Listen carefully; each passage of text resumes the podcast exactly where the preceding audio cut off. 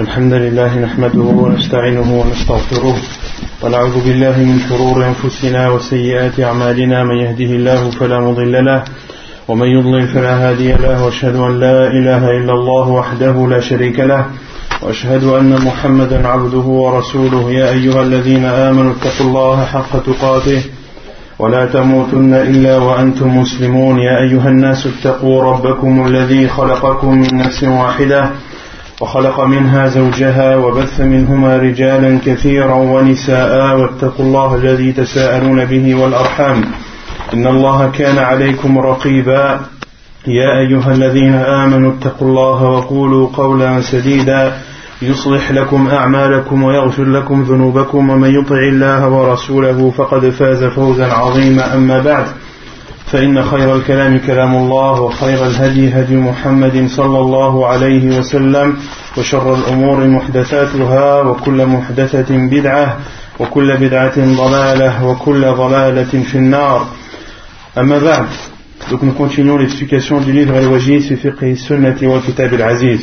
On avait vu durant les cours précédents que le divorce se, euh, se divisait en quatre catégories et il se divisait, la première catégorie c'était quant aux formulations de divorce, on avait dit euh, que le divorce sur ce point de la formulation se divisait en deux, il y a une formulation claire et évidente, et il y a une, une formulation ambiguë. Ensuite on a vu que le divorce se divisait aussi en deux quant au divorce lorsqu'il est prononcé directement ou lorsqu'il est prononcé sous condition. Et la semaine dernière, on avait traité les deux, derniers, deux dernières catégories du divorce. Euh, la troisième qui était le divorce euh, qui se divise entre un divorce sunni et un divorce bid'i. Donc un divorce conforme à la sunna du prophète sallallahu et un divorce innové. Quelle est, quelle est la définition que l'on avait donnée du divorce sunni, donc conforme à la sunna du prophète sallallahu alayhi wa sallam? Le divorce c'est lorsqu'on divorce sa femme une, Naam. une seule fois, C'est lorsque l'on divorce de sa femme une fois, une fois, durant sa période de, de pureté, naam, durant, quand elle est en- elle est- quand elle n'a pas ses menstrues, d'accord, donc lorsqu'elle est pure et qu'elle n'a pas ses menstrues, et qu'on n'a pas eu de relation avec elle, et qu'il n'y a pas eu de relation intime avec elle, qu'il n'y a pas eu de relation euh, avec elle durant cette période de, de pureté. de pureté. Donc, le fait de dire de la divorcer une fois, ni quel point Le point où la triple formulation, non? Naam. Le, le, le, le divorce conforme à la sunna du sallam, c'est de prononcer le divorce une fois. Contrairement, euh, ni cela vient contredire le fait de le, de le prononcer trois fois en une seule formulation ou dans une seule assise. Cela n'est pas conforme à la sunna du prophète sallam. Et le divorce conforme à la sunna du wa sallam, c'est aussi de divorcer de sa femme alors qu'elle est en état de de pureté.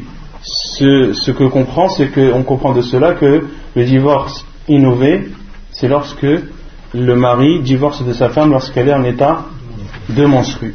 Et le troisième point, c'est de divorcer de sa femme lorsqu'elle est pure, dans une période de purification où il n'y a pas eu de rapport intime avec elle. Autrement dit, il est interdit de divorcer de sa femme lorsqu'elle est pure, dans une période de pureté dans laquelle il y a eu des rapports.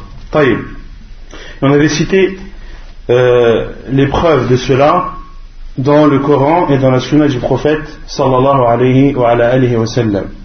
Euh, quelle est la preuve dans le Coran?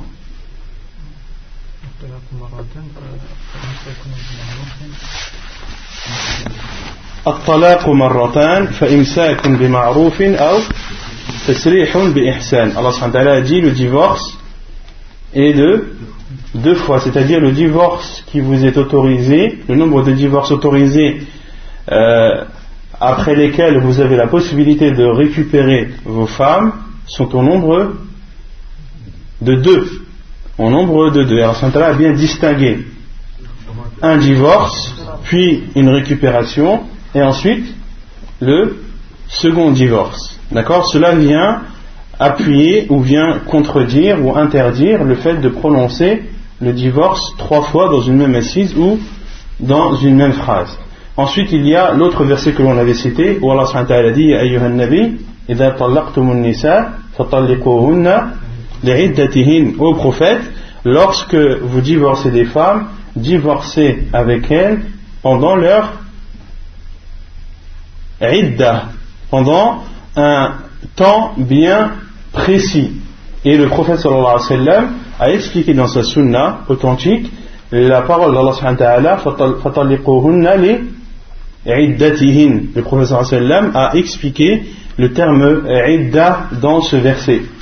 Et comment est-ce que le prophète sallallahu alayhi wa sallam a expliqué Quelle explication a-t-il donné Quel tafsir du Coran le wa sallam a-t-il fait sur ce verset C'est le hadith de Omar ou plutôt le hadith de, euh, de Omar, lorsqu'il est venu informer le prophète sallam que son fils, Abdullah ibn Omar, a divorcé de sa femme en, étant de, en état de monstru. Le prophète sallam s'est énervé à l'annonce de cette nouvelle et qu'a-t-il ordonné à Omar ibn Khattab Il a ordonné à son fils de récupérer sa femme. Ensuite, qu'il attende qu'elle se purifie, qu'il attende la prochaine période de menstru, ou les prochaines menstrues, et qu'il attende qu'elle soit pure, qu'elle soit purifiée de ses menstrues, et ensuite, et ensuite, s'il veut la garder, il la garde, s'il veut divorcer, alors qu'il divorce, mais le professeur Sam a dit, qabla an yamas, qu'il la divorce avant d'avoir des rapports avec elle, car si il a des rapports avec elle et qu'il la divorce par la suite, il aura divorcé de sa femme pendant une période où elle était pure, mais dans laquelle il y a eu des rapports intimes. Et ensuite, le professeur a expliqué dans ce hadith, a dit.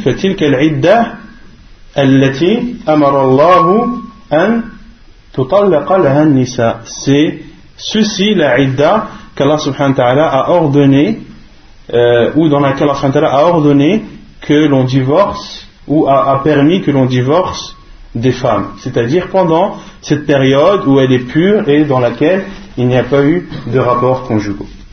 Donc ça c'était concernant euh, le divorce conforme à la sunna du prophète sallallahu alayhi wa sallam. Et quel est le divorce innové, des exemples, non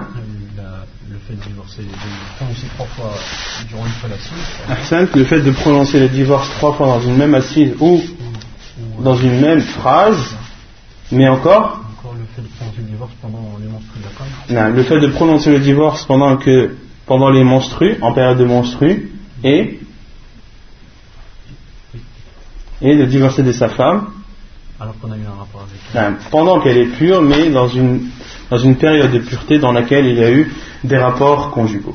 Et donc, ces trois sortes de divorces sont innovés et sont interdits en islam. Et celui qui divorce de sa femme dans une des trois euh, circonstances que l'on a citées précédemment, et il risque le châtiment d'Allah subhanahu wa ta'ala et il a commis un péché. Et il a commis un péché. Et concernant le fait de divorcer de sa femme durant et de façon interdite, est-ce que le divorce est malgré cela comptabilisé ou non? Celui qui divorce de sa femme alors qu'elle a ses menstrues, est-ce que ce divorce est autorisé d'abord? Non, il est interdit. Et est-ce qu'il est comptabilisé? Non La plupart des savants Jumhur ulama, parmi eux les quatre imams, l'imam Malik, l'imam Ahmed, l'imam Abu Hanifa et l'imam Shafi'i, la plupart des savants disent que il est comptabilisé. Il est comptabilisé. Et certains savants, parmi eux, Cheikh l'Islam Ibn Taymiyyah, eux considèrent que le talaq n'est pas comptabilisé. Ils considèrent que le divorce n'est pas comptabilisé car il a été fait de façon interdite et de façon non légiférée. Et le prophète sallam a dit Man alayhi amruna. Celui qui commet un acte sans qu'il n'y ait notre commandement, alors il est rejeté.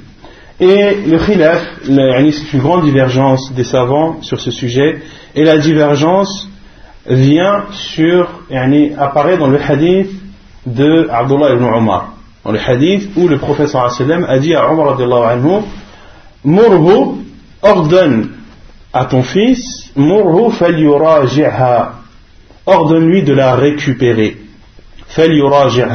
Et c'est justement sur ce mot, ou sur ce verbe, cet ordre du prophète sallam qu'il y a eu la divergence des savants. Certains ont compris, récupère-la, dans le sens juridique, c'est-à-dire que le divorce a été prononcé et de la récupérer, c'est-à-dire de la récupérer d'un, d'un divorce, c'est-à-dire de la récupérer d'un divorce. Et les savants qui ne comptabilisent pas ce divorce disent que al-muraja'a huna yufhamu minha al-ma'na al-lughawi.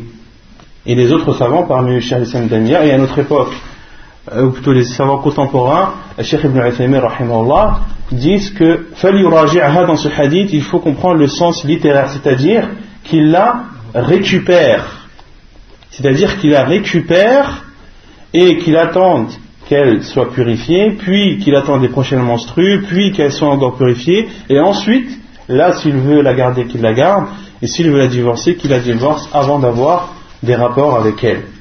Donc, la divergence a eu lieu sur ce hadith du prophète sallam et comme je l'ai dit, l'avis de la plupart des savants à notre époque et euh, des savants de l'islam, c'est que le, divorce est comptabilisé et ceux qui le comptabilisent, la plupart des savants, comme je l'ai dit, utilisent des versions des riwayat qui sont certaines euh, jugées bonnes et d'autres authentiques, où Abdullah ibn Umar lui-même a dit Husibat tatliqa qu'elle a été comptabilisée comme une seule, comme, une, euh, comme un divorce. Et dans d'autres hadiths, dans d'autres versions de ce hadith, le professeur Sam a dit Hiya wahida, c'est la première. Autrement dit, cela est comptabilisé comme étant un divorce.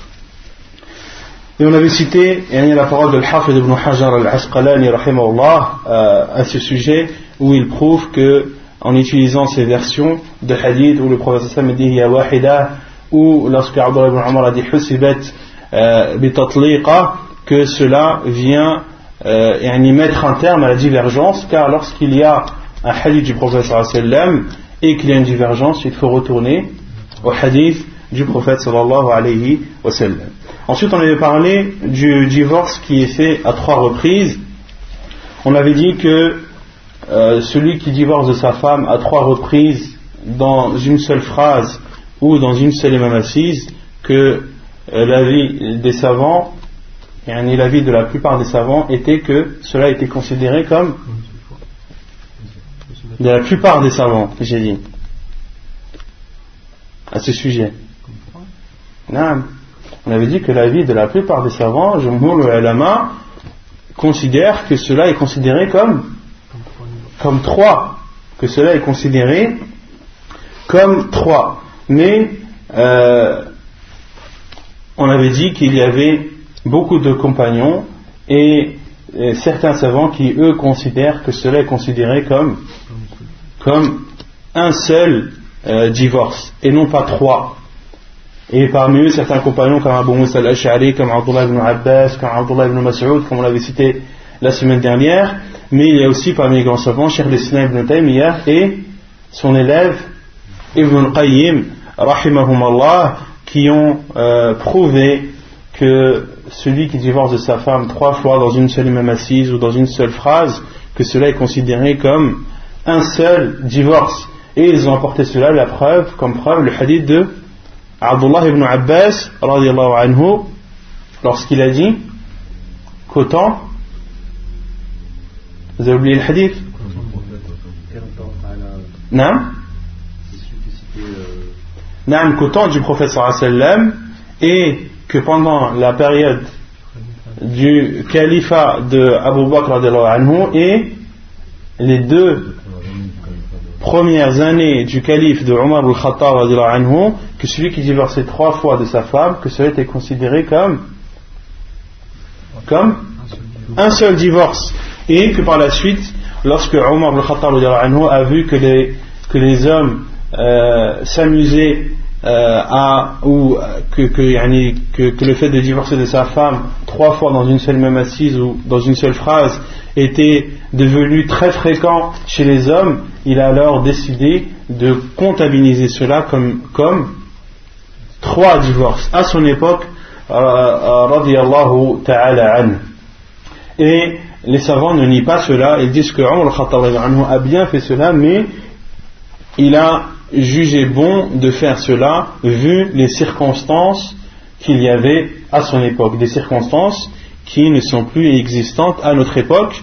Et lorsque ces, circonstances ne sont plus euh, d'actualité, il faut alors revenir à ce qui était connu au temps du prophète sallallahu alayhi wa, alayhi wa sallam.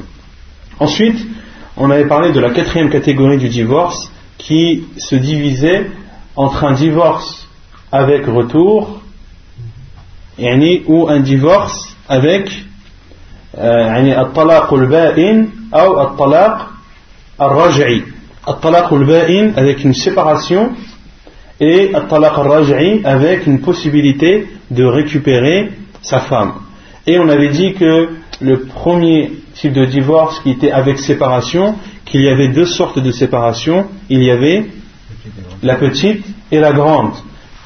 Qui peut me donner un exemple de petite séparation? Qu'est-ce qu'un divorce avec une petite séparation?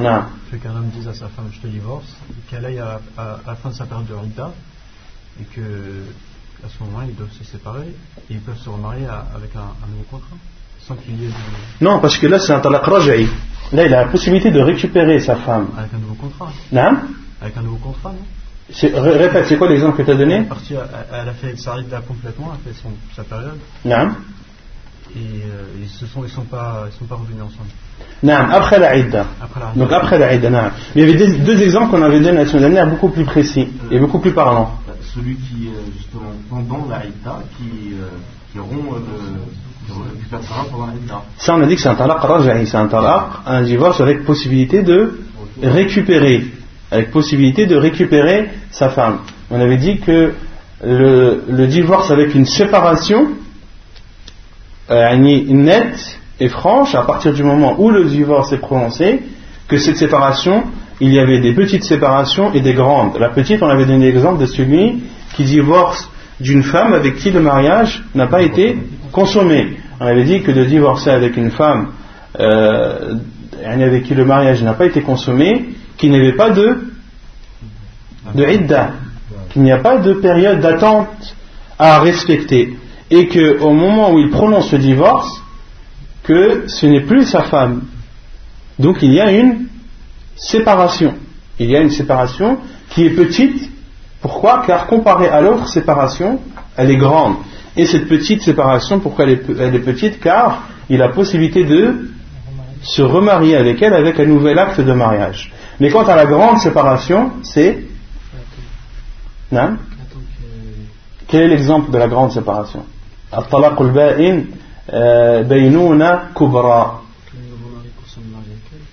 Lorsque celui qui divorce trois fois de sa femme, celui qui divorce trois fois de sa femme, est-ce qu'il y a une séparation qui est faite au moment du, euh, de la prononciation ou de la formule du divorce pourquoi une séparation Parce qu'il n'y a pas. Et parce qu'au moment où il a prononcé le divorce pour la troisième fois, pour la troisième fois, ce n'est plus sa femme. Ce n'est plus sa femme. Elle doit respecter la période d'attente de trois menstrues ou de trois mois, mais dans la maison de ses parents et non pas dans la maison de son mari, car ce n'est plus sa femme. Il y a donc une séparation.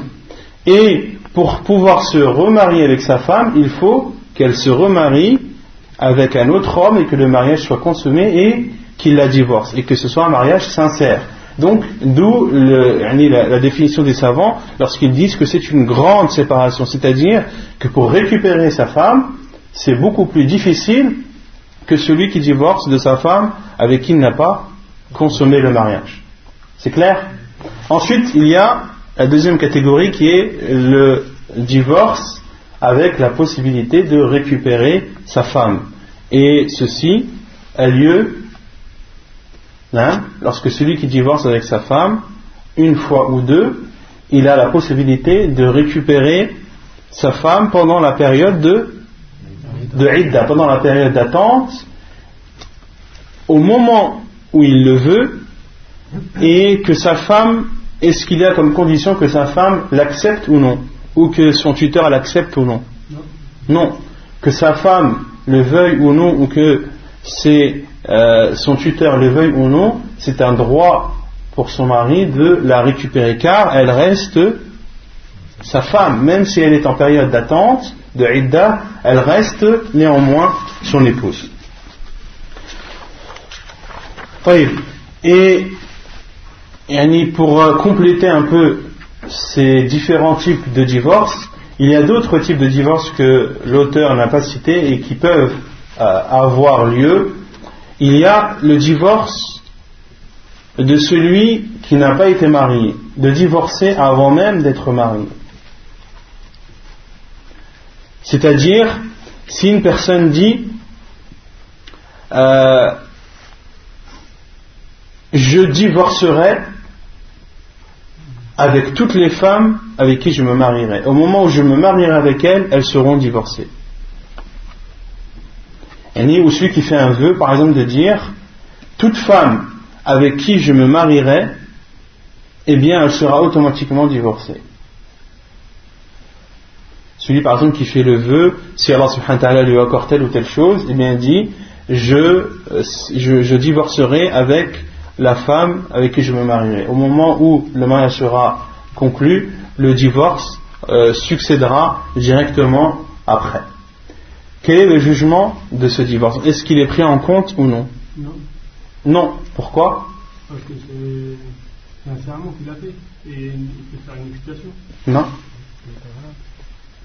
Non, c'est pas pour ça qu'il n'est pas pris en compte. Non. Il n'est pas légiféré, c'est interdit, mais euh, pourquoi est-ce qu'il n'est pas pris en compte? Il n'est pas encore marié Non Il n'est pas encore marié. Il n'est pas encore marié, il ne peut pas prononcer un divorce avant d'être marié. Ahsant. Ahsant. Car le, le, euh, le, le, mariage n'a pas été conclu. Et dans un hadith, le professeur Hassan m'a dit ولا طلاق إلا في ولا طلاق فيما لا يملك. Et le professeur Hassan m'a dit il n'y a pas de divorce dans ce que tu ne possèdes pas. Autrement dit, il ne peut pas y avoir de divorce s'il n'y a pas de, de mariage. Et Allah subhanahu wa ta'ala a dit إذا نكحتم المؤمنات ثم طلقتموهن Allah subhanahu wa ta'ala a dit ô vous les croyants lorsque vous vous mariez avec des croyantes puis que vous divorcez donc Allah a d'abord a d'abord attesté qu'il y a d'abord un mariage et pour que le divorce soit valide, puis divorcer. C'est-à-dire il faut d'abord être marié avant. Il faut d'abord être marié avant. Un autre point, le fait de divorcer à l'écrit. Le fait, le fait de divorcer à l'écrit. Quel est le jugement de divorcer à l'écrit Un homme qui écrit à sa femme, je te divorce. Non Non, il est sincère. Il écrit à sa femme Je te divorce, je suis conscient de ce que je dis, etc. etc. Pourquoi ça ne pas la condition? Bah, Il a la nia quand il écrit. Non Les savants disent que le divorce à l'écrit a le même jugement que Al-Kinaya. Vous vous rappelez de Al-Kinaya? C'est quoi Al-Kinaya? C'est les formules ambiguës ou, ou qui peuvent être les, les, les, formules de divorce qui sont ambiguës, qui ne sont pas claires. Et qu'est-ce qu'on avait dit à ce sujet? Concernant les paroles qui ne sont pas claires, les paroles de divorce ou les formules de divorce qui ne sont pas claires Tout dépend de, tout dépend de l'intention. Et les savants donnent le même jugement sur le fait d'écrire. Si vraiment, lorsqu'il a écrit, il avait l'intention de divorcer, alors le divorce est prononcé, même s'il est à l'écrit. Et un autre point aussi, il y a le divorce en état de colère. Il y a le divorce en état de colère. Et l'état de colère, les savants le divisent en trois. Il y a au début de la colère, il y a l'état entre la colère et le calme, et il y a la grande colère qui rend la personne hystérique et qui rend, qui, qui fait que la personne ne sait plus ce qu'elle dit. Concernant le premier état, au début de la colère, les savants sont unanimes sur le fait que le divorce est, est prononcé. Lorsque la personne commence seulement à s'énerver, au tout début, et qu'il divorce de sa femme, les savants considère que le divorce est prononcé. Et l'autre extrémité, celui qui est en colère au point de ne plus savoir ce qu'il dit, au point de ne plus se contrôler, les savants sont unanimes sur le fait que qu'il n'est pas pris en compte et qu'il n'est pas considéré. Et dans l'état intermédiaire, lorsque la personne est en colère après le début de la colère et sans pour autant être hystérique et en sachant ce qu'il dit, là il y a une divergence des savants à ce sujet. Certains disent que le divorce est prononcé, car il sait ce qu'il dit. Car il sait ce qu'il dit. Et d'autres savants, et c'est la plupart, et c'est la l'avis le plus sûr, c'est que le divorce n'est pas prononcé. Car le prophète sallallahu alayhi wa sallam a dit La talaqa fi irlaq. Il n'y a pas de divorce lorsque la personne est enfermée. Et une personne qui est énervée et qui, est en, dispute avec son épouse est comme forcée et comme emprisonnée sur le fait de prononcer le divorce. Il est dans un état qui favorise le fait de divorcer de sa femme, comme s'il était emprisonné. Et le professeur sallam dit La talaqa fi irlaq. Et ces savants utilisent aussi un autre hadith où le professeur sallam dit La yaqdi al-qadi wa huwa que le juge ne prononce pas de sentence ou ne juge pas des personnes lorsqu'il est énervé. Lorsqu'il est énervé, car le fait d'être énervé, même en pesant ces mots, en sachant ce que l'on dit, le fait d'être dans cet état d'énervement, elle emprisonne et restreint ta, euh, ta, ta, faculté de réfléchir. Et certes, tu sais ce que tu dis, mais ton état d'énervement réduit euh, à tafkir, comme le disent les savants, réduit à tafkir et emprisonne ta faculté de, euh, réfléchir et de raisonner. Donc, binillah tabaraka wa ta'ala, c'est l'avis euh, le plus sûr des savants. Allah ta'ala. طيب يقول المؤلف باب الخلع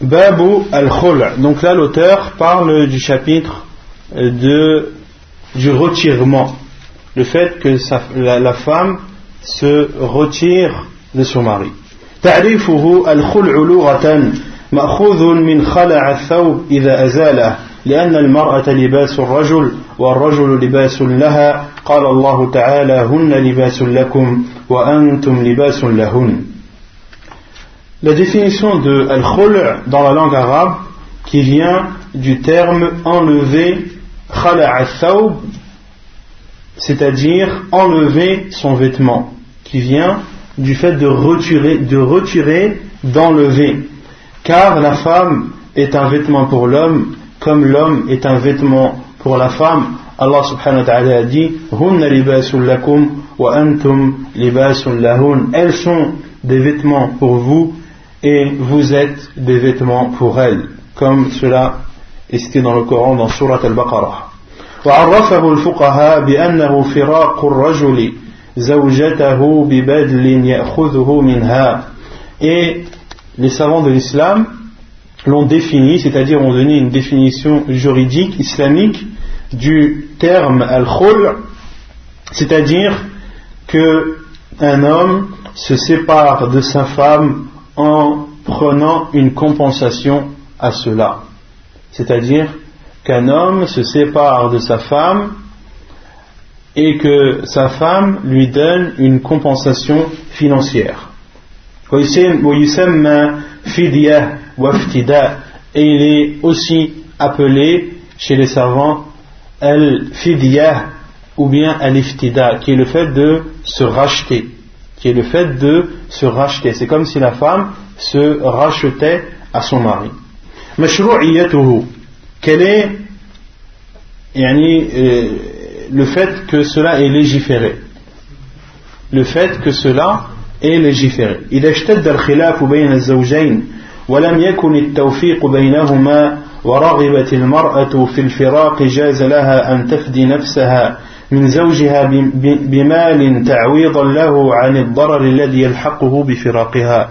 قال الله تعالى ولا يحل لكم أن تأخذوا مما آتيتموهن شيئا إلا أن يخافا ألا يقيم حدود الله فإن خفتم ألا يقيم حدود الله فلا جناح عليهما فيما افتدت به.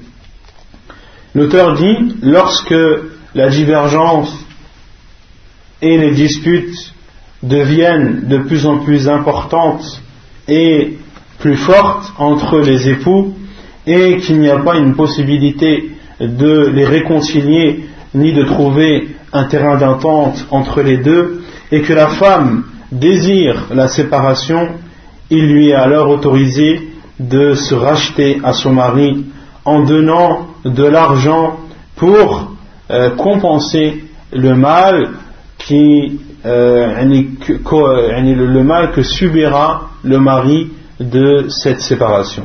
Allah subhanahu wa ta'ala a dit dans le Coran sur le sens et il ne vous est pas permis de reprendre quoi que ce soit de ce que vous leur aviez donné. C'est-à-dire, il n'est pas autorisé à l'homme de reprendre ou de récupérer quelque chose qu'il aurait donné à sa femme, à savoir la dot. À moins que tous deux ne craignent de ne pouvoir se conformer aux ordres d'Allah.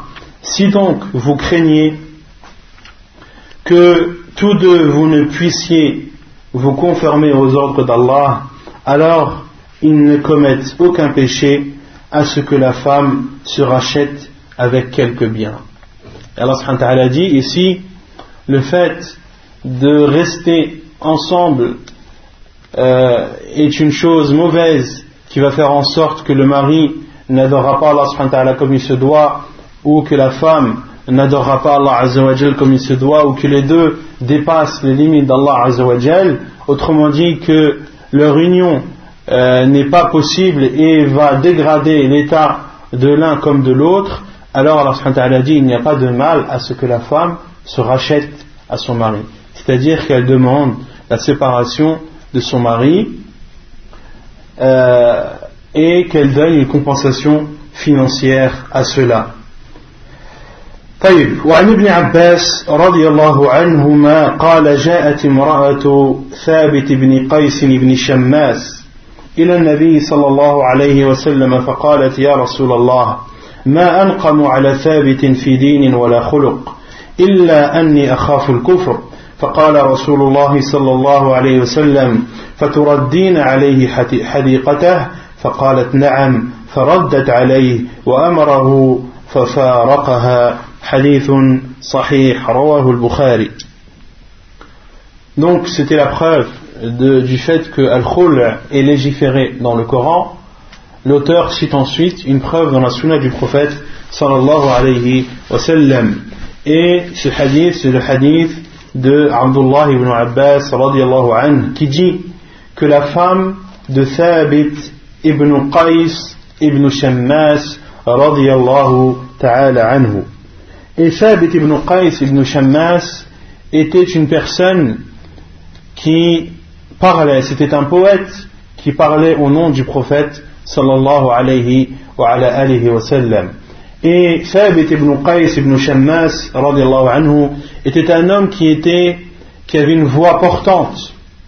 Il avait une voix portante et c'est entre autres pour cela que le prophète sallallahu alayhi wa sallam l'a choisi comme porte-parole pour parler en son nom euh, et pour répondre aux mushrikin à travers des vers poétiques. Et Thabit ibn Shammas était un des compagnons du prophète sallam qui avait, une grande piété.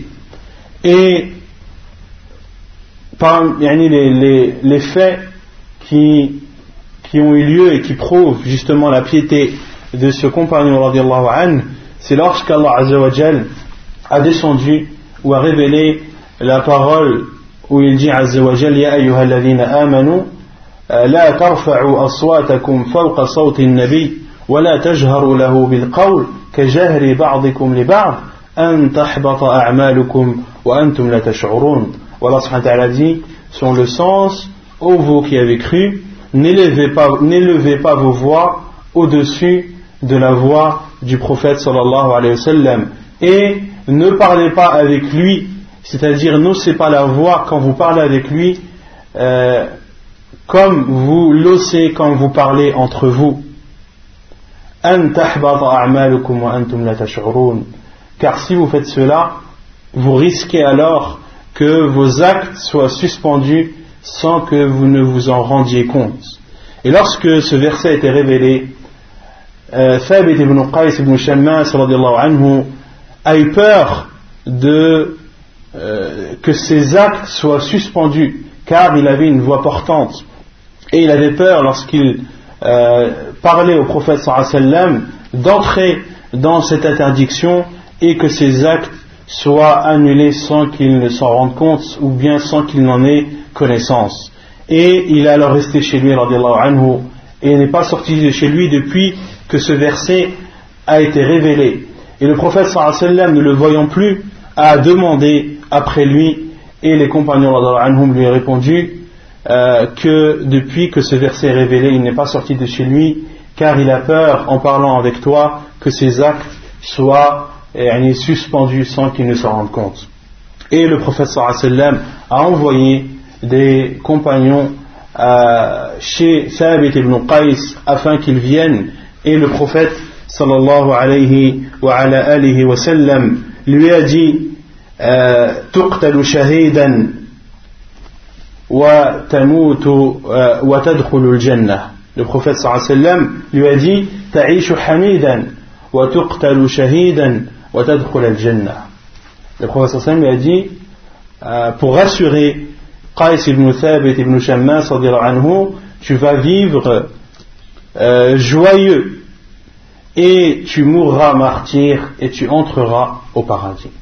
et tu entreras au paradis.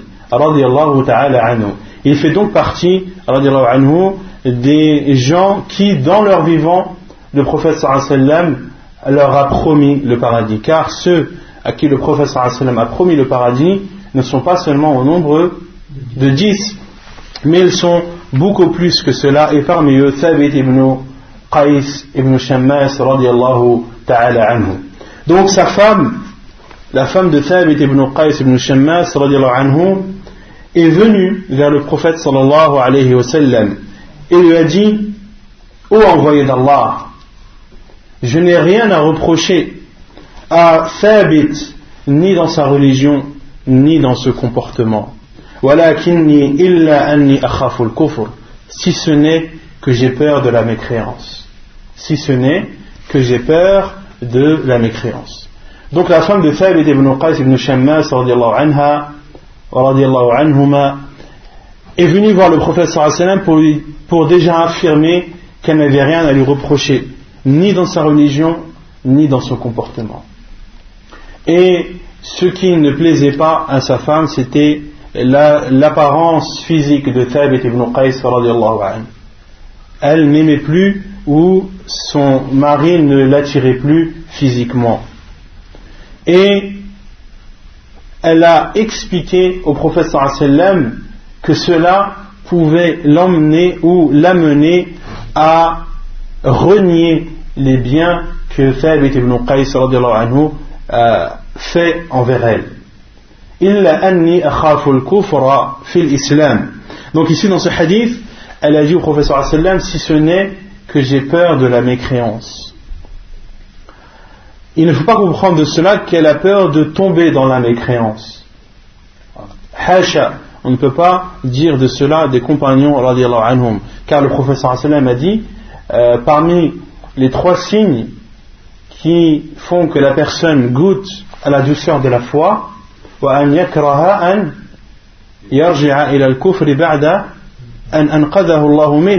professeur a dit trois choses lorsqu'elles sont, chez une personne il goûtera alors à la douceur de la foi et parmi ces choses il y a le fait que la personne déteste retourner à la mécréance comme elle déteste qu'elle soit jetée au feu. Et dans une autre version du hadith qui vient expliquer justement ce terme kufr, ce terme mécréance, lorsqu'elle a dit au professeur sallam illa anni akhafu al-kufra fi islam. Si ce n'est je n'ai rien à reprocher à Thabit ni dans sa religion ni dans son comportement si ce n'est que j'ai peur de la mécréance dans l'islam. Mais est-ce qu'une mécréance peut être dans l'islam? Est-ce que deux choses opposées peuvent être réunies en, une seule chose? Elle a dit, sauf que j'ai peur de la mécréance dans l'islam. De quelle mécréance voulait-elle parler? Non Al-Kufr en, islam, ça veut dire la mécréance, mais ça, aussi ça, veut aussi dire l'ingratitude. Et ici, le terme kufr veut dire ingratitude. Car le professeur a qualifié euh, beaucoup de femmes comme ingrates envers leur mari. Leur mari qui, euh, qui font du bien à leur femme toute une vie et au moindre problème, les femmes oublient tout le bien que leur mari euh, font envers elles.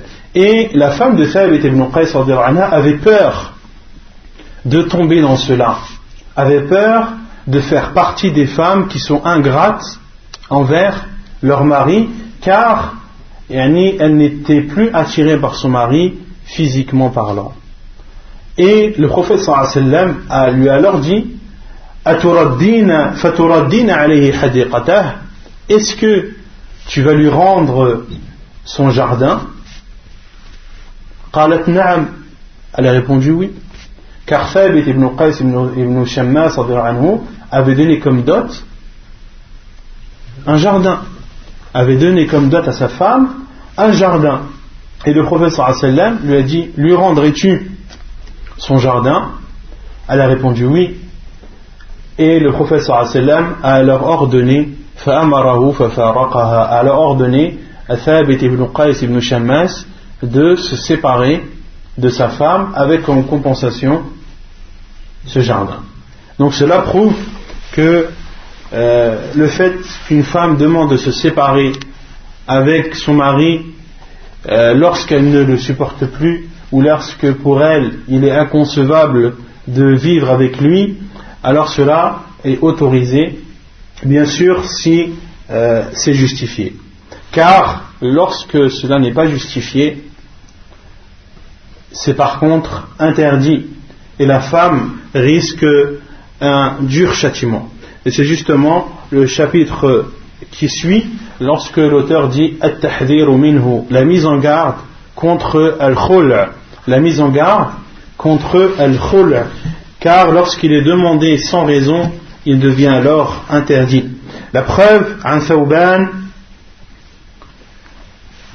رضي الله عنه قال قال رسول الله صلى الله عليه وسلم أيما امرأة سألت زوجها الطلاق من غير ما بأس به فحرام عليها رائحة الجنة Selon Thauban, anhu, il dit, le prophète sallam a dit, toute femme demandant à son mari le divorce, sans qu'il n'y ait de mal, alors l'odeur du paradis lui sera interdite.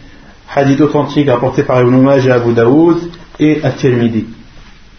وعنه رضي الله عنه عن النبي صلى الله عليه وسلم قال المختلعات هن المنافقات المختلعات hunna al-munafiqat. Et l'autre hadith, que ces deux hadiths, on les avait déjà vus précédemment. Le second qui était euh, un autre hadith selon euh, Thawban anhu également, où il rapporte que le prophète sallallahu alayhi wa sallam a dit al-mukhtala'at, c'est-à-dire ceux qui demandent al-khul', les femmes qui demandent de se séparer de leur mari sans raison valable, hunna al-munafiqat, ce sont elles les hypocrites, wal billah. Hadith authentique rapporté par At-Tirmidhi. Puis l'auteur dit rijal min nisa la mise en garde euh, des hommes contre le fait d'emprisonner leurs femmes et de les empêcher de se remarier, de les empêcher de se remarier et de les garder avec elles, non pas parce qu'il veut vivre avec elles, mais pour lui porter atteinte, pour lui porter atteinte et pour retarder au maximum l'échéance. Comme par exemple un homme qui divorce de sa femme une première fois, à sa demande, et il n'a, plus, plus le désir de, de revivre avec elle, etc. Mais il la récupère pendant sa idda, pas parce qu'il s'est réconcilié avec elle et qu'il veut recommencer à zéro, mais uniquement pour, pour bloquer sa femme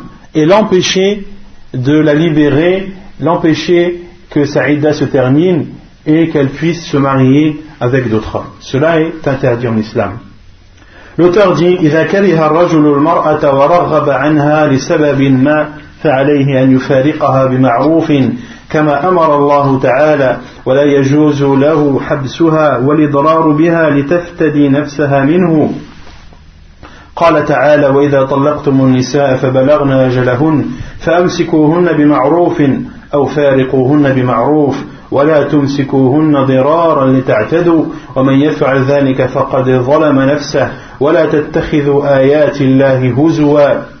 واذكروا نعمة الله عليكم. وما أنزل عليكم من الكتاب والحكمة يعظكم به واتقوا الله واعلموا أن الله بك واعلموا أن الله بكل شيء عليم Vous avez, vous avez quoi dans le livre En première version, il y a une erreur dans le verset. بكل شيء عليم. Yani dans la première version du livre, c'est marqué بكل شيء عليكم. ah, pour ceux qui ont la première version, il faut corriger. Donc père dit lorsque un homme euh, n'a plus d'attirance pour sa femme et déteste sa femme et n'a plus rien, il n'y a plus rien en elle qui l'attire pour une cause ou une autre, il doit alors se séparer d'elle dans le bien, comme Allah subhanahu wa ta'ala l'a ordonné et il lui est interdit de l'emprisonner ni de lui faire du mal et lui porter atteinte lorsqu'elle veut se racheter à lui. Allah subhanahu wa ta'ala a dit dans le Coran selon le sens et quand vous divorcez avec vos épouses et que leur délai, et que leur délai expire, c'est-à-dire que leur délai s'apprête à expirer, alors reprenez-les dans le bien ou bien alors libérez-les dans le bien, mais, Allah a dit sur le sens, mais ne les retenez pas pour leur faire du tort. Vous transgresseriez alors, et quiconque agit, et quiconque agit ainsi se fait du tort à lui-même. Celui qui garde sa femme, l'emprisonne et l'empêche d'être libre et de pouvoir se marier avec d'autres hommes, ne fait pas d'offense. Il fait une offense à sa femme, certes, mais il offense sa personne avant tout. Comme Allah a dit, et quiconque agit ainsi se fait du tort à lui-même. Et ne prenez pas en moquerie les versets d'Allah.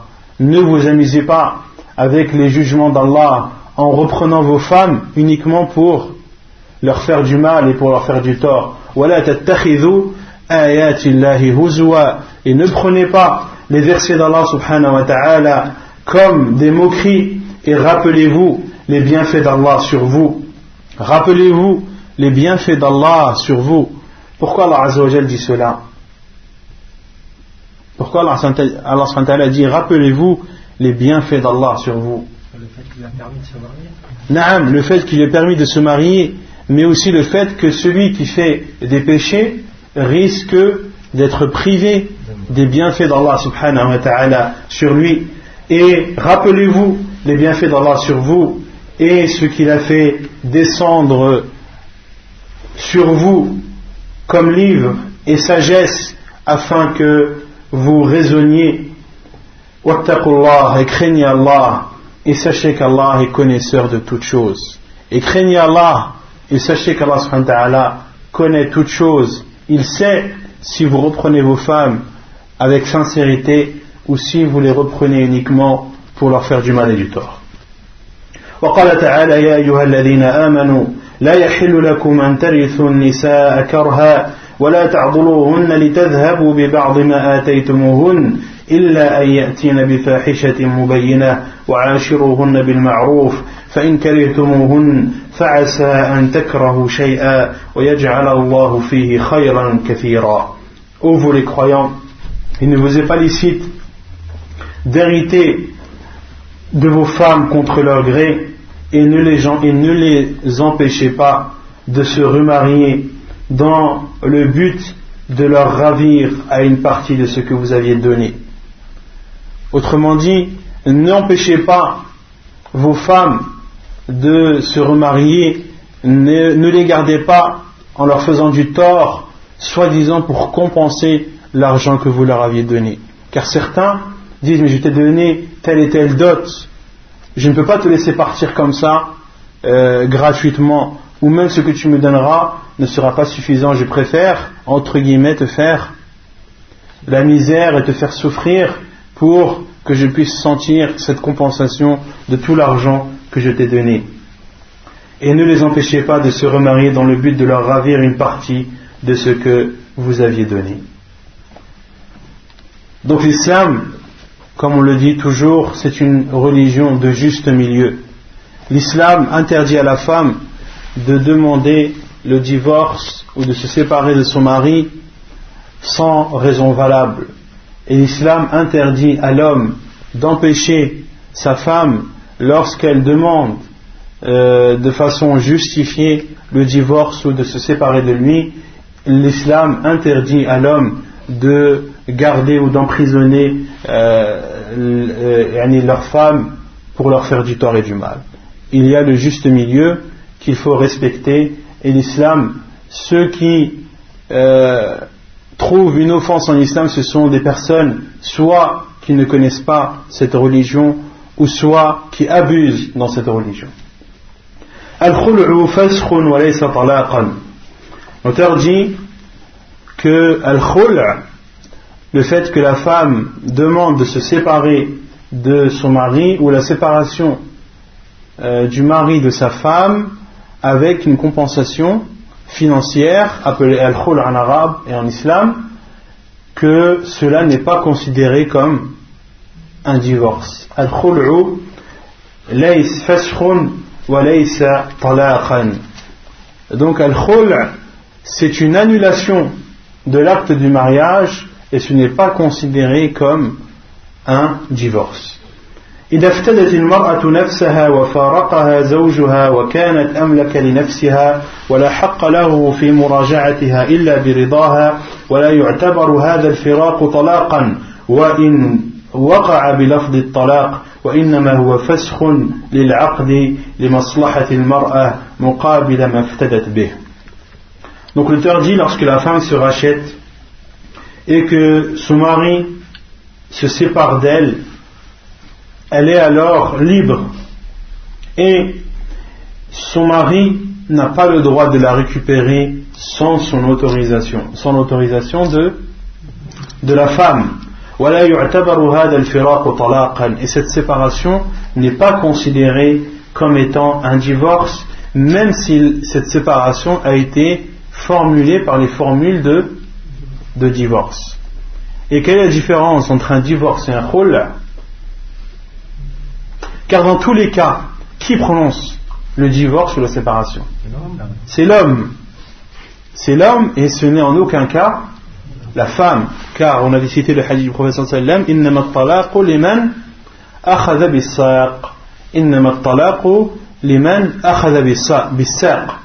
Donc le divorce la prononciation du divorce, la formule du divorce ou de la séparation en cas de khol, c'est une décision qui doit émaner ou c'est une formule qui doit émaner de, l'homme et non pas de la femme. Donc, la différence entre le divorce et le khol, c'est qu'il y a une non, une compensation financière. Qu'il y a une compensation financière. Pour cela que l'auteur dit que c'est considéré comme un khol, même si son mari dit à sa femme, je, je te divorce, mais avec une compensation financière. Dans ce cas, ce n'est plus un divorce, mais c'est un khul. Donc ce n'est pas un divorce, mais c'est une annulation de l'acte de mariage pour le bien de la femme, pour le bien de la femme, avec une compensation. قال ابن القيم رحمه الله الإمام ابن القيم رحمه الله dit والذي يدل على أنه ليس بطلاق أن الله سبحانه وتعالى رتب على الطلاق بعد الدخول الذي لم يستوفي عدده ثلاثة أحكام ثلاثة أحكام كلها منتفية عن الخلع. أحدها أن الزوج أحق بالرجعة فيه الثاني أنه محسوب من الثلاث. فلا تحل بعد استيفاء العدد إلا بعد زوج وإصابة. الثالث أن العدة فيه ثلاثة قروء. وقد ثبت بالنص والإجماع أنه لا رجعة في الخلع وثبت بالسنة وأقوال الصحابة أن العدة فيه حيضة واحدة وثبت بالنص جوازه بعد طلقتين ووقوع ثالثة بعده. Donc l'imam Ibn al-Qayyim rahimahullah dans son livre Zad al-Ma'ad fi hadi khayr al-ibad dans son livre euh, immense un livre très important en islam où euh, l'imam Ibn al-Qayyim rahimahullah a cité dans, ce, livre la sunna du prophète sallallahu quasiment de A à Z. Un livre où il parle de l'ensemble des, euh, des chapitres du fiqh et où il a comme euh, il utilise comme méthode euh, sallallahu alayhi wa sallam fi kada. Il dit la voie que le professeur sallam empruntait dans tel et tel chapitre. Hadiuhu fil hajj, hadiuhu fil salat, et ainsi de suite. La voie que le professeur sallam empruntait ou ce que le professeur sallam faisait dans tel et tel chapitre. Donc dans ce livre, Zad al-Ma'ad, Ibn al-Qayyim dit, et ce qui prouve que le fasr n'est pas un talaq, n'est pas un divorce, c'est qu'Allah subhanahu wa ta'ala a légiféré des, ou a donné des conditions ou des jugements bien précis pour le divorce après la consommation, a donné des règles bien définies pour le divorce qui est fait après que le mariage soit consommé et avant qu'il n'ait atteint le nombre de trois. Et toutes ces, tous ces jugements qui sont propres au divorce, qui est prononcé après la consommation du mariage et avant d'atteindre le nombre de trois, ne, euh, ces, jugements ne s'appliquent pas au khol et sont propres au divorce. Le premier jugement, c'est que le mari a le droit de reprendre sa femme. Celui qui divorce de sa femme, après que le mariage soit consommé et avant que le nombre n'atteint 3, est-ce qu'il a le droit de récupérer sa femme pendant la Edda Oui. Le deuxième jugement, c'est que le nombre est limité à 3 le nombre des divorces est limité à, à 3. Et après ce nombre de 3, eh bien, le mariage, ou plutôt pour qu'il récupère sa femme, il ne pourra la récupérer qu'après un mari, un autre mari et une consommation. Et le troisième jugement lié au divorce, c'est que la idda est de trois menstrues, que la période d'attente est de trois menstrues. Donc ces trois jugements sont propres au divorce et ne concernent pas al-khul, ne concernent pas al-khul. Et ceci prouve que ce sont deux choses différentes, que le divorce est une chose et que le khul en est une autre. Et Al-Imam al-Qayyim cite justement la différence et dit et il est rapporté dans la sunna du prophète sallam et à l'unanimité des savants qu'il n'y a pas de récupération possible après le khul, c'est-à-dire pendant la idda. Car on va voir que la période d'attente pour le khul, elle est de d'une monstrue. Elle est d'une monstrue. Et durant cette période de monstrue, est-ce que l'homme a le droit de récupérer sa femme? Non. Il n'a pas le droit de la récupérer. Il n'a pas le droit de la récupérer car ce n'est plus sa femme. Et justement, Al-Khul fait partie de euh, al-Ba'in. Rentre dans le cadre de Al-Ba'in Baynuna Sughra. Il entre dans la séparation petite. Car l'homme n'a pas la possibilité de récupérer sa femme. Il doit faire un acte de mariage. Donc ça rentre dans le cadre de la séparation petite sa femme n'est pas obligée de se remarier avec un autre homme. C'est clair ou pas? Donc, il n'y a pas de. L'homme n'a pas possibilité de récupérer sa femme pendant la idda.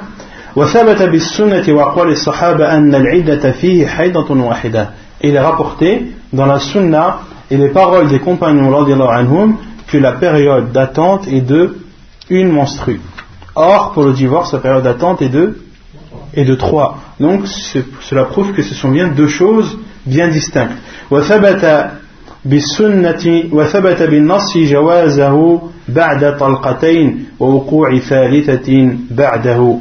Et il est rapporté dans le Coran l'autorisation de faire al-khul après deux divorces et de faire un troisième divorce par la suite.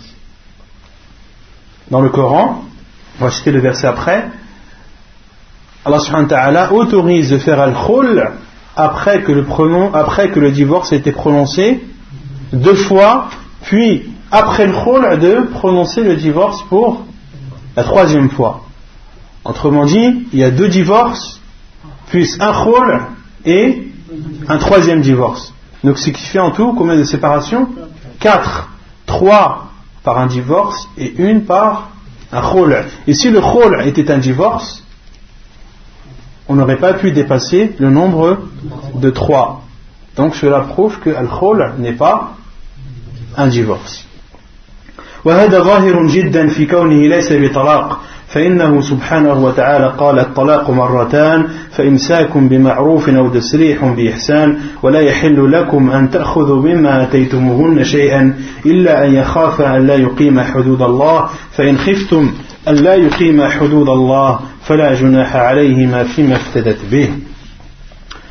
Allah subhanahu wa ta'ala a dit dans le Coran, donc l'imam al-Qayyim dit, et ceci est, est très explicite, mais le fait que le khul n'est pas un divorce est très explicite, car Allah subhanahu wa ta'ala dit, le divorce avec possibilité de récupérer sa femme, at-talaq est au nombre de deux. Après le deuxième divorce, l'homme soit récupère sa femme dans le bien ou soit la libère dans le bien. Et il ne vous est pas autorisé de prendre de ce que vous leur avez donné, sauf si vous avez peur que les limites d'Allah soient transgressées. Et si ils ont peur, et si vous avez peur que les limites d'Allah soient transgressées, alors il n'y a pas de mal à ce que la femme se rachète. Alors il n'y a pas de mal à ce que la femme se, rachète. Et ensuite, Allah subhanahu wa ta'ala dit, après ce verset, فَإِن طَلَّقَهَا فَلَا تَحِلُّ لَهُ Et si il la divorce, alors elle ne lui sera plus autorisée jusqu'à ce qu'elle se marie avec un autre homme. Donc ici, Allah vient citer deux divorces, un khul et un divorce qui suit. وهذا وإن لم يختص بالمطلقة تطليقتين فإنه يتناولها وغيرهما ولا يجوز أن يعود الضمير إلى, إلى, إلى من لم يذكر ويخلى منه المذكور بل إما أن يختص بالسابق أو يتناوله غيره ثم قال فإن طلقها فلا تحل له من بعد. وهذا يتناول من طلقت بعد فدية وطلقتين قطعا لأنها هي المذكورة فلا بد من دخولها تحت اللفظ. وهكذا فهم ترجمان القرآن. الذي دعا له رسول الله صلى الله عليه وسلم أن يعلمه الله التأويل وهي دعوة مستجابة بلا شك. وإذا كانت أحكام الفدية غير أحكام الطلاق دل على أنهما من غير جنسه فهذا مقتضى النص والقياس وأقوال الصحابة. Donc l'imam Ibn al-Qayyim clôture sa, son argumentation en disant qu'Allah a dit par la suite فَإِن طَلَّقَهَا فَلَا تَحِلُّ لَهُ et s'il a divorce par la suite, après les deux premiers divorces, puis le khol, eh bien, elle n'a plus le droit de se marier avec un homme, elle n'a plus, plus, le droit, elle lui est interdit jusqu'à ce qu'elle se, ce qu'elle se marie avec un autre homme. Et l'imam Ibn al-Qayyim a dit que ainsi a compris Abdullah ibn Abbas C'est ainsi qu'a compris ces versets Abdullah ibn Abbas qui est euh, l'exégète du Coran par définition et le prophète sallam a invoqué en sa faveur afin qu'Allah subhanahu wa ta'ala lui enseigne l'interprétation du Coran et c'est une invocation qui a sans aucun doute été exaucée. Donc, il y a comme preuve la parole des compagnons qui est la parole d'Abdullah ibn Abbas qui est l'exégète du Coran et il y a la raison ou l'analogie, car le fait que des jugements soient propres au divorce et d'autres qui sont propres au khul montre que ce sont deux natures différentes. Donc c'est al-qiyas, al-qiyas. Donc la preuve que al-khul n'est pas un talaq, il y a le Coran, la preuve que l'on a citée, la parole des compagnons qui est la parole de Abdullah ibn Abbas, et la troisième preuve en islam qui est, ou plutôt la quatrième preuve, c'est al-qiyas, l'analogie. Donc, ce sont deux natures différentes, car chaque, chacun des khul, chacun du khul et du divorce a des jugements qui lui sont spécifiques. C'est clair? Non. Non. On a dit deux, deux non et ensuite divorce. Non. Mais quand on arrive à pro, là, comment se fait qu'il y a encore divorce vu que dans le moment où on s'arrête après le pro là Non, le khol, il y a récupération il faut un, nouveau, un nouvel acte de mariage. Quand on dit récupération, il n'y a pas possibilité de récupération euh, pendant le khol, c'est-à-dire pendant la période de Idda.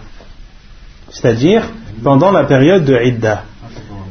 Non. Et lorsque la période est écoulée de, de une menstrue, si l'homme veut se remarier avec euh, son ancienne épouse, il a le droit, mais il faut que les conditions du mariage soient accomplies, à savoir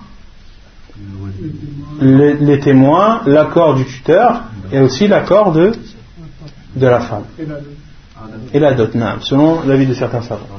Mais il peut toujours faire le contrat pendant la période de Idda ou l'obligé d'attendre que la période de Idda soit terminée Si elle accepte, il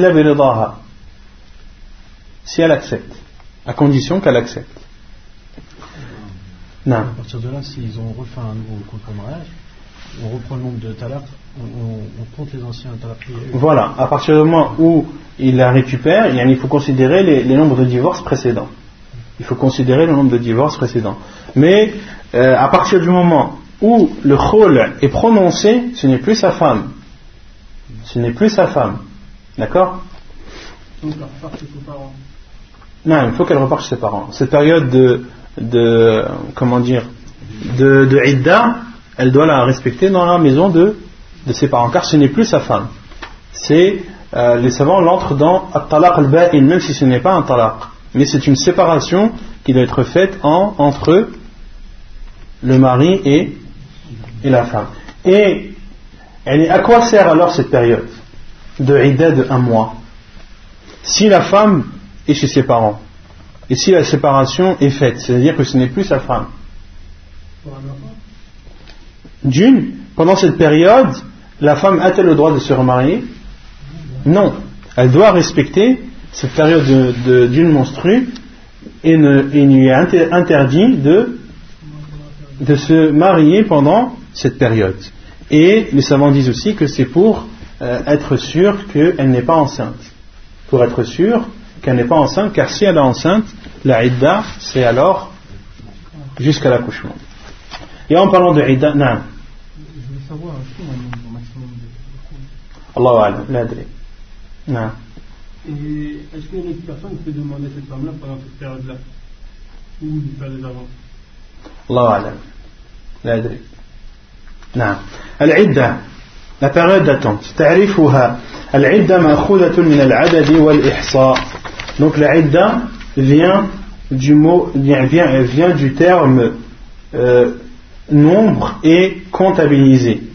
من العدد والإحصاء أي ما تحصيه المرأة وتعده من الأيام والأقراء c'est-à-dire ce que la femme comptabilise comme jour ou comme monstru donc ça c'est la définition de la période euh, au niveau de la langue arabe c'est-à-dire c'est une période dans lesquels euh, il, y a, un nombre et qui peut être comptabilisé.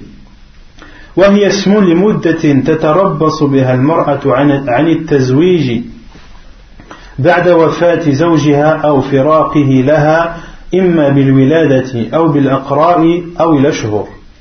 Et la définition en islam de la idda, c'est une période dans laquelle la femme attend avant de se remarier.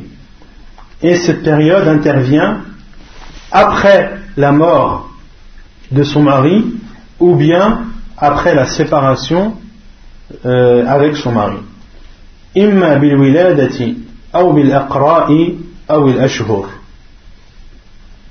Et cette période, elle est comptabilisée soit par une grossesse, soit par des menstrues, ou soit par des mois, c'est-à-dire des jours. D'accord? Donc, l'idda, c'est une période dans laquelle la femme ne attend avant de pouvoir se remarier. Et l'idda est pris en compte à partir du moment où elle devient veuve, qu'elle perd son mari, ou bien que son mari se sépare d'elle. Et cette période de menstru, c'est soit une grossesse, soit des menstrues, ou soit des mois. أنواعها ومن مات عنها زوجها فعدتها أربعة أشهر وعشرا فعدتها أربعة أشهر وعشر دخل بها أم لم يدخل لقوله تعالى والذين يتوفون منكم ويذرون أزواجا يتربصن بأنفسهن أربعة أشهر وعشرا Donc il y a différentes sortes de idda. La première, celui ni la femme qui perd son mari, la femme euh, qui a un mari qui décède, alors sa idda, sa période d'attente est de 4 mois et 10 jours. Que le mariage ait été consommé ou non. Que le mariage ait été consommé ou non, à partir du moment où l'acte de mariage a été conclu et que c'est son mari et qu'elle est sa femme, au moment où elle devient veuve, elle doit respecter une période d'attente de 4 mois et 10 jours. Allah subhanahu a dit sur le sens, et ceux d'entre vous qui meurent et qui laissent des femmes, ils doivent alors attendre une période de 4 mois et 10 jours.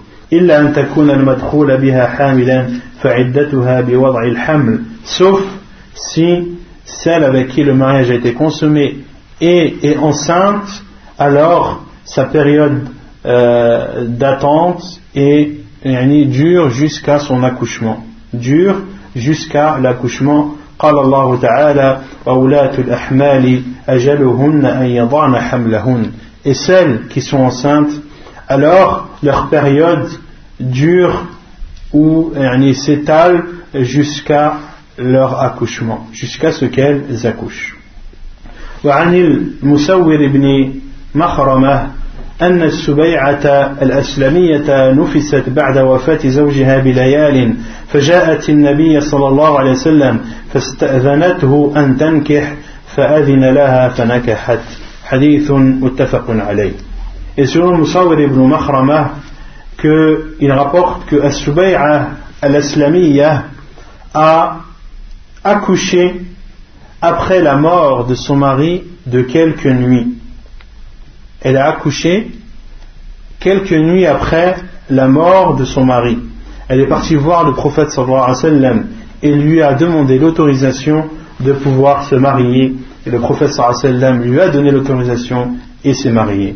Hadith euh, authentique rapporté par Al-Bukhari et Muslim. والمطلقة قبل الدخول لا عدة لها لقوله تعالى يا أيها الذين آمنوا إذا نكحتم المؤمنات ثم طلقتموهن من قبل أن تمسوهن فما لكم من عدة تعتدونها et celle qui est divorcée, la femme qui est divorcée, avant que le mariage ne soit consommé, il n'y a pas de période d'attente à respecter. La parole, la preuve et la parole d'Allah sur le sens, ô vous qui avez cru, lorsque vous vous mariez avec des croyantes, puis que vous divorcez d'elles avant de les avoir touchées, c'est-à-dire avant d'avoir consommé, il n'y a donc pas de euh, période d'attente à respecter. فما لكم من عدة تعتدونها فما لكم عليهن من عدة تعتدونها والمطلقة بعد الدخول إن كانت حاملا فعدتها بوضع الحمل لقوله تعالى وولاة الأحمال أجلهن أن يضعن حملهن Et la femme divorcée avec qui le mariage a été consommé, si elle est enceinte, alors sa période d'attente dure jusqu'à ce qu'elle accouche. La preuve est la parole d'Allah Azzawajal que l'on a cité précédemment, et celles qui sont enceintes, leur période dure jusqu'à ce qu'elles accouchent.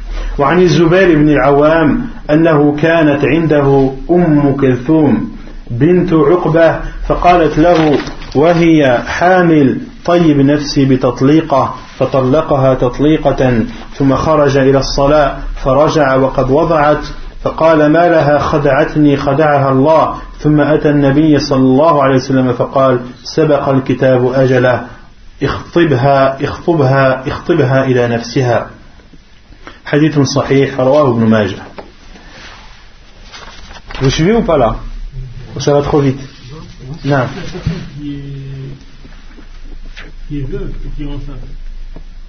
Mais elle, elle aurait. Euh, la femme qui est veuve, elle aurait respecté 4 mois et 10 jours. Mais si elle est enceinte et qu'elle accouche au bout d'un mois, mm -hmm. ça fait la vérité, c'est au bout du mois.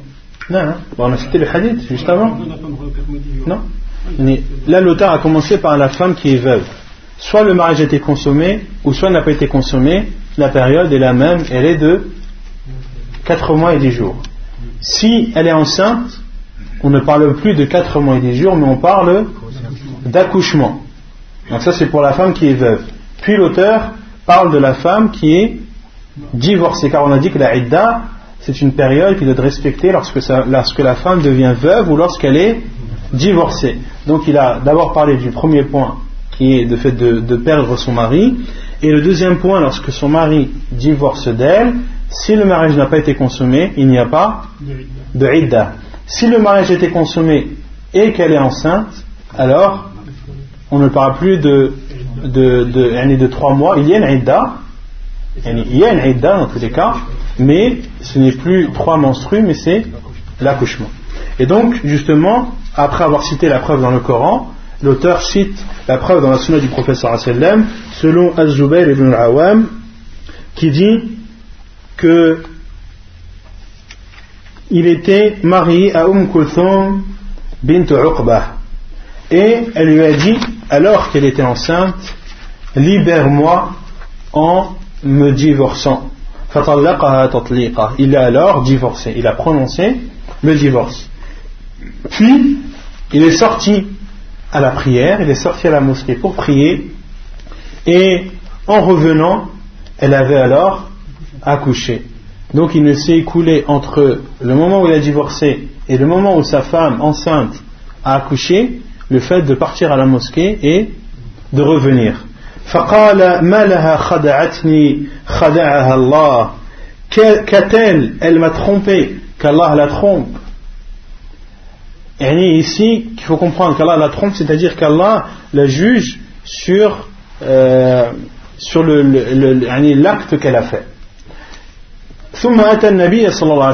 puis il est parti voir le prophète sallallahu alayhi wa et il lui a informé de la chose. Et le prophète sallallahu a dit Sabaqa al-kitab ajalah. Sabaqa al-kitab ajalah. C'est-à-dire que euh, le, destin a précédé, et si on traduit littéralement, c'est-à-dire que le destin a précédé la période le destin a précédé la période. Et les savants ont expliqué, c'est-à-dire que c'est-à-dire que la, durée, la idda, a été terminée avant qu'ils ne se rendent compte. Avant qu'ils ne se rendent compte que le divorce a été prononcé. C'est-à-dire qu'ils ne s'attendaient pas à ce que cela arrive aussi vite. Cela, il ne s'attendait pas à ce que cela arrive aussi vite, car il avait peut-être l'intention de, la reprendre, car il avait peut-être l'intention de la reprendre, mais le destin l'a précédé à cette décision qu'il voulait éventuellement prendre. Le professeur Hassan lui a dit Le professeur lui a dit Tu n'as d'autre solution maintenant que de la demander en mariage car ce n'est plus ta femme tu n'as d'autre solution que de la demander au mariage, car ce n'est plus ta femme, la idda ayant expiré. وإن كانت من ذوات الحيض فعدتها ثلاثة حيض لقوله تعالى والمطلقات يتربصن بأنفسهن ثلاثة قروء Donc la femme qui est divorcée, soit le mariage n'a pas été consommé, il n'a pas de idda, soit la femme est enceinte, dans ce cas la, période se termine au moment de l'accouchement, et si c'est une femme qui a ses menstrues, alors la période est de trois menstrues. La preuve est la parole d'Allah Azzawajal, et les femmes divorcées doivent observer un délai d'attente de trois menstrues.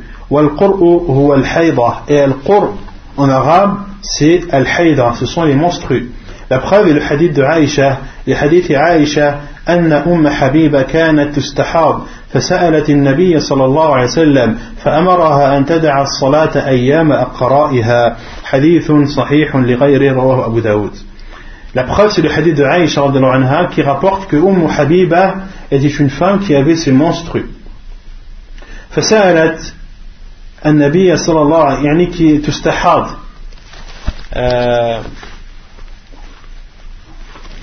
كانت تستحاض يعني c'était une femme qui avait les hémorragies عفوا كانت تستحاض c'est une femme qui avait, les, qui avait des hémorragies, c'est-à-dire des écoulements de sang qui sont autres que le sang des, des menstrues.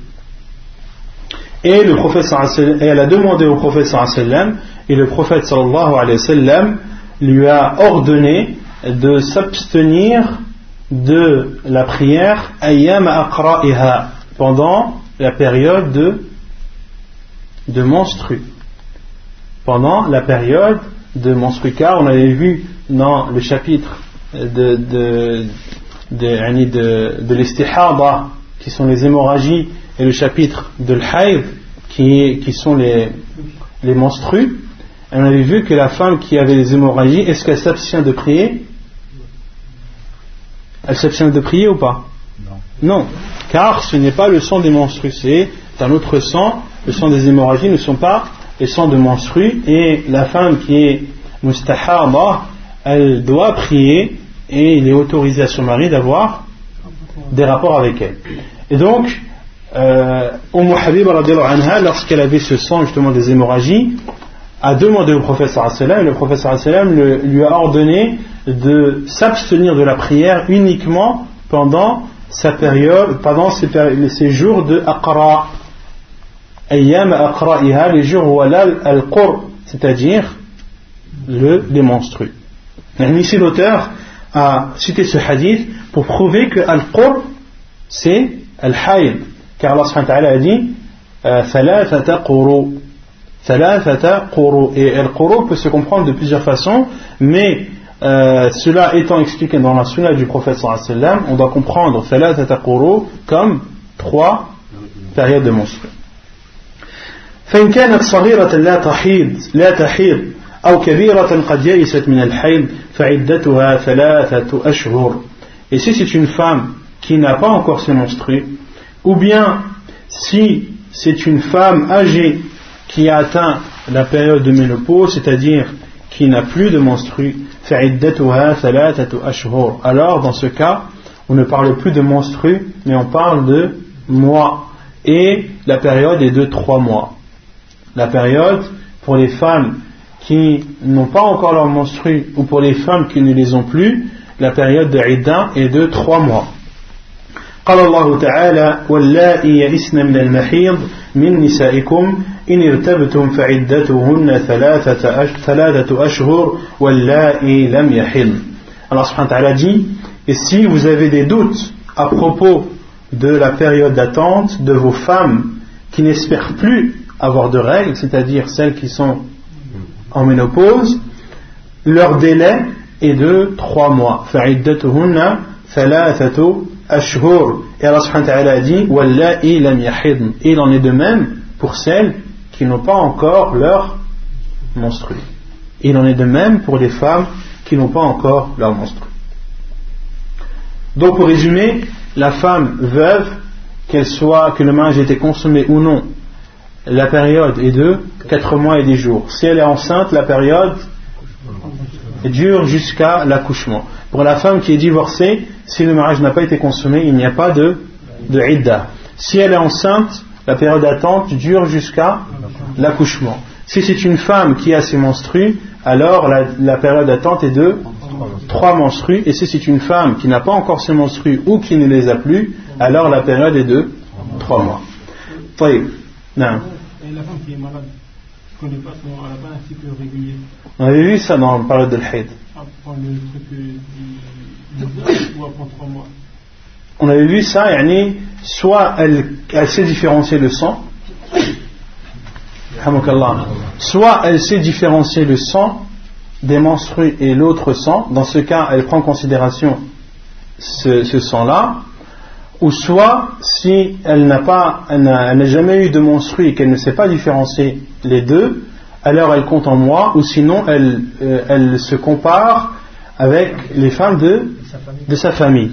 Ou sinon, elle se compare avec les femmes de sa famille et estime sa période de menstru comme la leur, ou comme les leurs.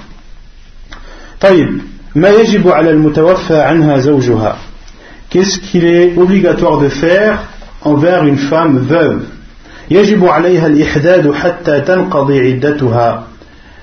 Donc une femme veuve, donc on a vu les différentes périodes à respecter, ou plutôt la durée des périodes d'attente à respecter, que doit-elle faire durant cette période? Elle doit faire ce que les savants appellent al-ihdad. Et al-ihdad vient du mot arabe, et signifie en arabe al-mana, c'est-à-dire l'abstention. Elle doit faire al-ihdad jusqu'à ce que sa période d'attente expire. Donc en arabe, cela signifie l'abstention, elle-même, et en islam, al-ihdad huwa tarku zinati wa at-tayb wa labsi al-huli wa labsi al-mulawwan min al-thiyab wal khidab wal kuhl. Donc al-ihdad en islam, c'est le fait que la femme délaisse euh, le fait que la femme ne s'embellisse pas, ne se parfume pas, ne porte pas de bijoux, ne porte pas des vêtements colorés, ni ne se teint les cheveux, ni ne met al-kuhl. Al-kuhl, vous savez tous ce que c'est. C'est le. Non Comment on appelle ça en français? C'est la poudre noire que, les femmes mettent sur le, bord des yeux. Al-kuhl. Non Pas sur, les, sur, le, sur le bord des yeux. Ça peut être sur les cils ou sur le bord des yeux. Elle ne doit pas embellir ses yeux à l'aide de, de euh, donc c'est le fait de délaisser, donc c'est le fait que la femme ne s'embellisse pas, ne se parfume pas, ne porte pas de, de, bijoux, ne porte pas de vêtements euh, colorés, ni ne se teint les cheveux, ni ne met le kohl. La preuve, non. Le fait qu'il en blanc là. On va citer Inch'Allah ça. وعن أم عطية قالت كنا ننهى أن نحد على ميتة على ميت فوق ثلاث إلا عن زوج أربعة أشهر وعشرة ولا نكتحل ولا, ولا نطيب ولا نلبس ثوبا مصبوغا إلا ثوب عصب وقد رخص لنا وقد رخص لنا عند الطهر إذا اغتسلت إحدانا من محيضها في نبذة من كست أظفار وكنا ننهى عن اتباع الجنائز. Donc la preuve de l'ihdad, c'est le hadith de Umm Atiyah, anha, Umm Atiyah qui faisait partie des femmes de l'Ansar, ta'ala anha, et c'était une femme qui euh, lavait les défuntes au temps du prophète, sallallahu alayhi wa sallam. Il y a beaucoup de hadiths qu'elle a rapportés dans le, dans le livre de Janaïs, dans le livre des rites funéraires. Donc elle dit, nous étions où on nous interdisait, autrement dit, qui leur interdisait Le prophète sallallahu alayhi wa sallam, on nous interdisait de faire l'ihdad sur un mort au-dessus de trois jours, au-dessus de, pendant une durée supérieure à trois nuits.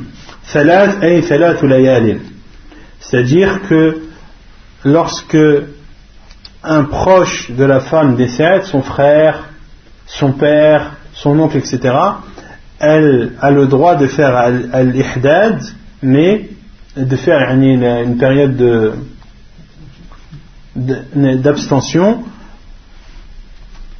qui ne doit pas euh, dépasser trois nuits, qui ne doit pas dépasser trois nuits. sauf envers son mari dans ce cas, la période est de 4 mois et 10 jours.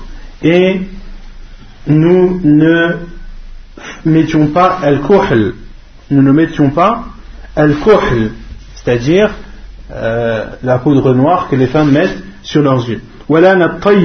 Et nous ne, nous ne parfumions pas. Et nous ne portions pas. Et de ne pas porter, et de ne pas mettre le kohl, de ne pas se parfumer, de ne pas porter des vêtements euh, colorés, de ne pas porter des vêtements colorés. Pourquoi ici, euh, car au temps du prophète sallam, les vêtements qui étaient colorés, c'était des vêtements que les gens mettaient pour s'embellir. Pour s'embellir. Donc ils achetaient un vêtement qui avait une couleur et il colorait ce vêtement pour l'embellir. Pour l'embellir. Donc, euh, euh umm dit que nous ne nous mettions pas de, de ne pas mettre ou de ne pas porter des vêtements colorés illa thawba asbin sauf un vêtement appelé asb qui était un vêtement connu au temps du prophète sallallahu alayhi wa sallam et dont euh, la texture était colorée à l'origine. Dont la texture était colorée à l'origine donc les savants ont déduit que ce qui interdit ce sont les vêtements colorés que la personne colore elle-même d'accord وقد رخص لنا عند الطهر إذا اغتسلت إحدانا من محيضها في نبذة من كست من كست أظفر et il nous, a été autorisé, c'est-à-dire aux femmes qui sont en période de, de, ihdad, de, au moment où elles se lavent, où elles se purifient de leur menstru, d'utiliser nubza, c'est-à-dire un petit peu ou une petite partie min kustin. Et al-kust, euh, en arabe, c'est une sorte de parfum euh, qui, qui, est du bachour. Et c'est un parfum, c'est un encens. C'est un parfum qui est utilisé mais en le brûlant, en utilisant la fumée de ce parfum, azfar. Et pourquoi ce, bois qui était brûlé et pour, parfumer avait une forme d'ongle. Avait une forme d'ongle.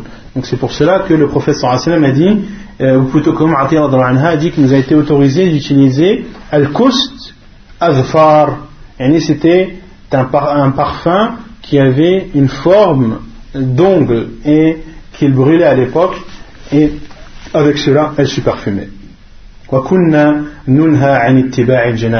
et on nous interdisait également de suivre les cortèges funèbres. On avait vu cela euh, lors de Kitab al-Jana'iz, qu'il est déconseillé, voire interdit à la femme, de suivre les cortèges funèbres. وعن أم سلمة أن النبي صلى الله عليه وسلم قال المتوفى عنها لا تلبس المزحفر من الثياب ولا الممشق ولا الحلي ولا تخ ولا تخطب ولا تخضب ولا تكتحل. Et أم سلمة رضي الله عنها أن rapporte que le صلى الله عليه وسلم a dit celle يعني plutôt la veuve ne doit vêtements colorés par du al-mu'asfar, par du, par du safran. Par du safran. Wala al-mumashaq. Wala al-mumashaq. Et al-mumashaq, قال العلماء أي المسبوق بالمشق وهو طين أحمر et ni un vêtement qui est appelé mumashaq. Et un vêtement mumashaq, c'est un vêtement qui est coloré par une, euh, une sorte d'argile rouge. Une sorte d'argile rouge qui était connue et utilisée au temps du prophète sallallahu alayhi wa sallam. Donc le prophète sallallahu a dit la veuve ne doit pas porter de vêtements colorés au safran, ni colorés au mishq, ni ne doit porter de bijoux, wala takhdab, et ne doit pas se teindre les cheveux avec du henné, wala taktahil, et elle ne doit pas mettre al-kuhl. Et concernant al-kuhl, les savants disent que la femme ne doit pas euh, mettre du kuhl que de jour comme de nuit pour s'embellir ou non. Pour s'embellir ou non, comme le dit Sheikh ibn ta'ala, car le sallam a dit et qu'elle ne mette pas du kuhl, c'est-à-dire quelle qu'en soit l'utilisation et quelles qu'en soient les circonstances. ما يجب على المعتدة من طلاق رجعي يجب عليها أن تلزم بيت بيت بيت الزوجية البيت الزوجية حتى تنقضي عدتها ولا يحل لها أن تخرج منه ولا يحل لزوجها أن يخرجها لقوله تعالى يا أيها النبي إذا طلقتم النساء فطلقوهن لعدتهن وأحصوا العدة واتقوا الله ربكم ولا تخرجوهن من بيوتهن ولا يخرجن إلا أن يأتين بفاحشة مبينة. Qu'est-ce qu'il est obligatoire de faire pour la femme qui est divorcée Un divorce avec une possibilité de récupération pendant la période de Idda? Il lui est obligatoire de rester dans la maison conjugale jusqu'à ce que sa période se termine. Et il lui est interdit de sortir de la maison et de même qu'il est interdit à son mari de l'en expulser. La preuve est la parole d'Allah lorsqu'il dit au prophète lorsque vous divorcez des femmes, divorcez avec elles dans la période prescrite et comptez cette période, craignez Allah, votre Seigneur, et ne les sortez pas, euh, ne les sortez pas de leur maison et qu'elles ne sortent pas de leur maison.